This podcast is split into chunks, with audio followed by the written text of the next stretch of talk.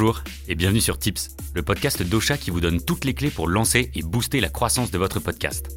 Moi c'est Robin et dans ce nouvel épisode, on va voir comment préparer et mener une interview comme un vrai chef d'orchestre. 3, 4. Être un bon intervieweur ou une bonne intervieweuse, ça ne s'improvise pas. Bon, ok, vous vous en doutiez forcément.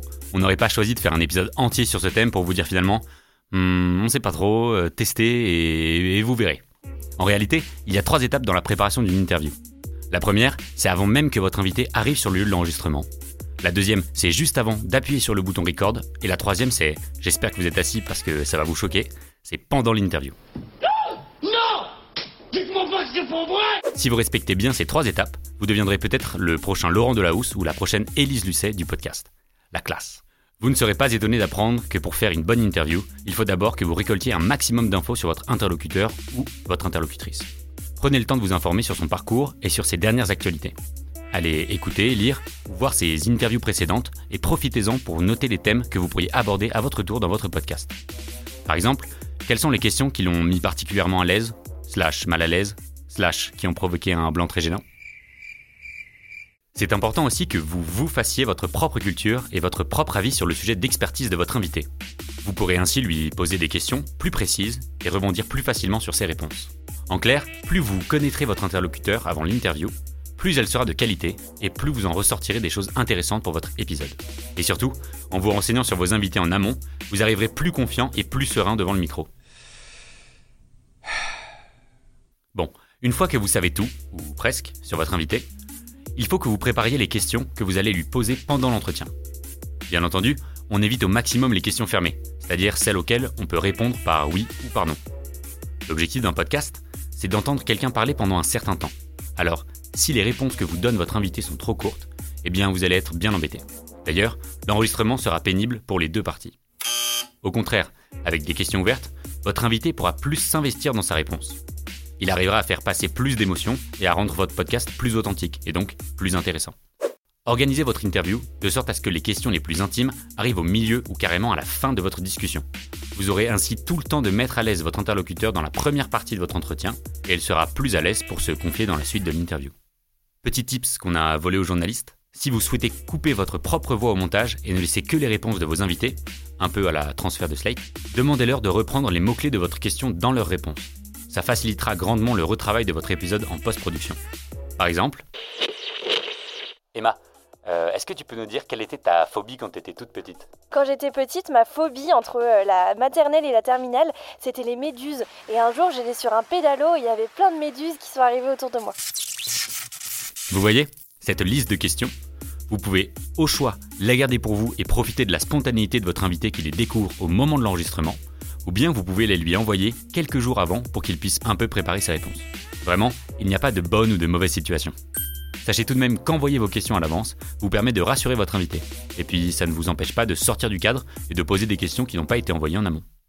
Dernière chose à bien préparer avant l'arrivée de votre invité, votre matériel. Déjà qu'il se déplace pour vous, ou en tout cas vous accorde quelques heures de son temps précieux, ne lui en prenez pas plus. Vérifiez bien que tout fonctionne avant son arrivée pour optimiser votre temps avec lui. Pour ça, vous pouvez vous faire une petite checklist pour vous assurer de ne rien oublier. Vous voilà le jour de l'enregistrement. Avant d'installer votre invité derrière le micro, je vous conseille de prendre un moment, un quart d'heure ou même une demi-heure, pour sympathiser avec lui. Posez lui-même des questions un peu random, c'est pas grave. L'objectif ici est d'instaurer un climat de confiance pour que la personne en face de vous se sente détendue et à l'aise.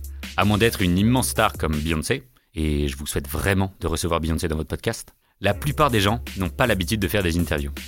C'est un moment impressionnant et parfois stressant. Et en tant qu'intervieweur, c'est à vous de faire en sorte que votre invité se sente bien et en confiance. Après avoir discuté quelques minutes avec votre invité, si vous le sentez encore un peu stressé, vous pouvez lui proposer de faire quelques exercices pour l'aider à se relaxer. La respiration ventrale, par exemple, est une technique très efficace pour se détendre car elle permet de mieux oxygéner le cerveau. Coachez-le également sur sa prise de parole. Rappelez-lui de parler lentement et le plus naturellement possible. De bien articuler aussi. Ça pourrait être pratique pour un podcast. Les chaussettes de l'archiduchesse sont-elles sèches, archi sèches? Ah mon cher Serge, le cher Serge est super dur. Avant de passer à l'enregistrement de votre épisode, mettez-vous d'accord sur la façon dont vous allez vous adresser à votre interlocuteur ou interlocutrice pendant l'entretien. Demandez-lui si c'est OK que vous le tutoyez un peu en avance, comme ça, vous ne risquez pas d'avoir une gêne pendant l'entretien. Et c'est parti Vous lancez enfin l'enregistrement de votre épisode. Si vous avez bien préparé votre interview en amont, votre travail est presque terminé. Mais dérouler vos questions les unes après les autres ne suffira pas à faire de vous ce bon vieux Laurent ou cette chère Élise. Un vrai bon intervieweur ou une vraie bonne intervieweuse, c'est quelqu'un qui écoute d'abord et qui pose des questions ensuite. J'insiste sur ce point. La qualité d'écoute dont vous allez faire preuve pendant votre conversation, c'est vraiment ce qui fera la différence et c'est ce qui va faire de votre épisode un super épisode. Avoir une bonne qualité d'écoute nécessite une grande concentration et une gymnastique du cerveau n'est pas toujours évidente. Il faut être capable d'écouter attentivement votre invité pour pouvoir rebondir sur sa réponse et donc sortir un peu du cadre que vous vous étiez défini en amont tout en gardant en tête votre prochaine question. Pas facile. L'avantage que l'on a dans le podcast, c'est que ce n'est pas du direct. On peut donc réaliser un travail de montage en post-production pour couper les moments d'hésitation ou les parties les moins intéressantes. Alors, zen. On ouvre ses chakras et on se détend. Prenez le temps de regarder votre invité dans les yeux. Prenez le temps de l'écouter.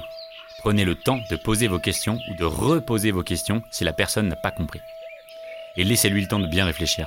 N'ayez pas peur des silences. Au pire, vous pourrez les couper au montage. Au mieux, ils transmettent l'émotion captée sur le moment.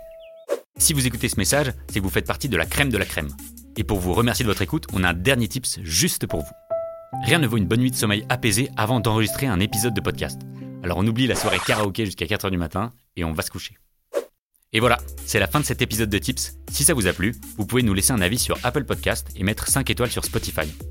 Vous pouvez aussi partager cet épisode autour de vous. Si vous avez des idées de sujets que vous aimeriez que l'on aborde dans Tips, dites-le nous en commentaire ou bien sur les réseaux sociaux d'Ocha. À la semaine prochaine pour un nouvel épisode.